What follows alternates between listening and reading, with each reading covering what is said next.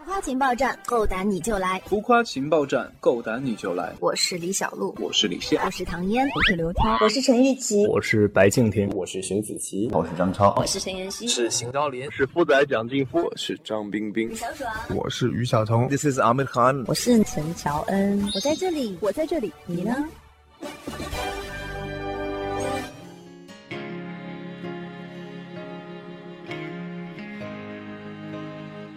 浮夸情报站，够胆你就来！浮夸情报站的朋友们，大家好，我是张超，希望你们多多支持我。欢迎张超来做客我们的浮夸情报站。那首先在开始专访之前，想问一下，现在的心情是怎么样的呢？心情非常的忐忑，因为刚才你说就是要比较欢快一点。用一句话来形容一下秦妙斋这个角色，戏精。那像这个角色，你也形容他为戏精嘛？和你之前的角色跨度特别的大，比如像是《夏至未至》当中的人物啊，还有之前的网王啊，还有很多的角色，跨度非常的大。是出于什么样的考虑来接到这样的一个角色呢？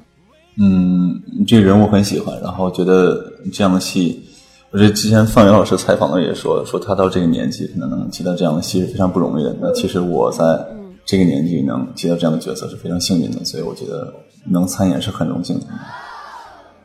那如果有人说你老了，你会怎样怼回去？就老了就老了呗，对，这没什么可怼，因为人都会老。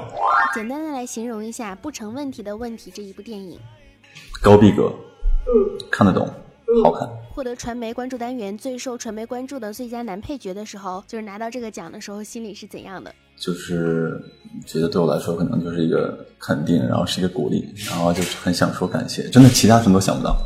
然后只想说感谢的。然后在我走到那个台上的时候，其实，在那个过程中，还想等一下台上要演点什么，完全想不出来。到台上的时候，你就声音都发抖，然后只想说感谢。嗯嗯嗯，和第一次拍电视剧的时候感觉有什么不一样吗？完全不一样。第一次不会演，现在会演。那内心还会紧张吗？你说拍戏的时候吗？对，不紧张。这次现在拍戏已经不紧张了。对，因为现在你知道怎么去。嗯。就现在你是你想表演，第一次的时候其实你是不知道该怎么表演，所以是。有点想完成工作，能不能分享一下在拍不成问题的问题的时候现场的一些小故事？每天现场，因为我们那个地方是在一个农场里面，然后是在比较偏的地方，然后每天可能现场我就会和一只小狗和羊、牛，然后牛啊羊啊牛啊羊，对对对，对，然后对，反正就每天跟小动物在一起玩。这次的角色其实是一个骗吃骗喝的艺术家，那这种形容你觉得是对的还是？在某种角度来说是对的，对，然后，但是他毕竟还是个艺术家。如果让你在丑和没钱和胖里面选择，你会选哪个？自己不能忍的。没钱。即使丑还有胖，但是是有钱的。即使骗吃骗喝，还是一个艺术家。对。你觉得这次的票房大概能有多少？五十个亿。有没有什么问题是最不喜欢媒体去问的？啊，有，就是，比如说，张超，你觉得你和其他的鲜肉相比的区别是什么？然后我就特别不喜欢被这么问。对，然后因为首先我不是鲜肉，然后我认为他们也不是鲜肉，我们是演员或者歌手之类的。下一步的工作计划是什么呢？嗯，好好看接下来的剧本，然后好好去拍戏。好，最后给你一个广告的时间，来安利一下我们的这个不成问题的问题这部电影。大家伙一定要去看《不成问题的问题》，因为这部戏呢是一个非常好看的戏，然后里面有非常非常多的一些职场的经验，大家可以学到。然后这部戏里面呢我的表演也还挺好玩的。然后大家都在这里面付出了非常辛勤的努力，很难得遇到的一部片子，所以大家不要错过。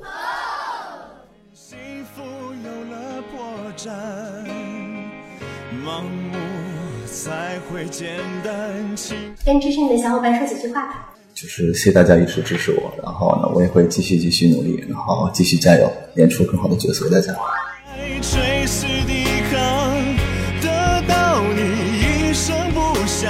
感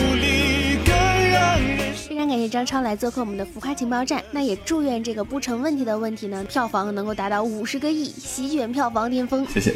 那本期节目呢到这里结束了，感谢大家的收听。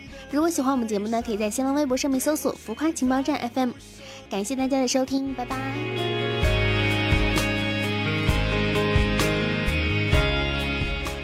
一加一等于小可爱。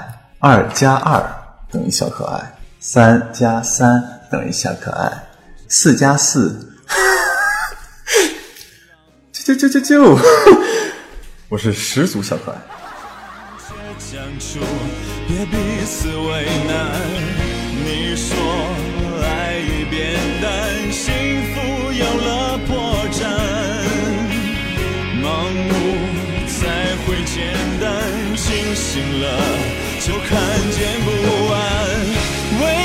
有的送你回家，执着的爱垂死抵抗，得到你一声不响，有时努力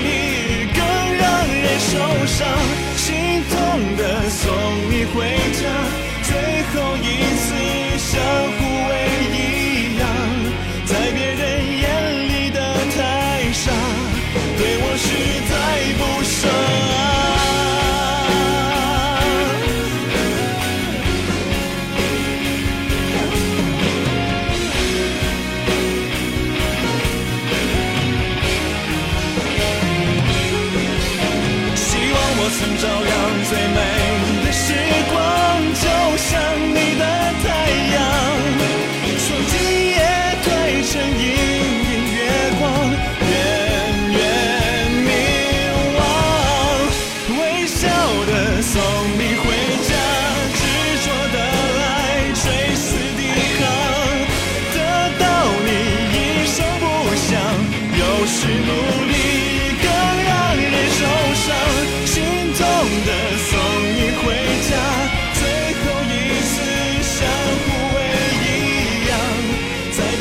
眼里。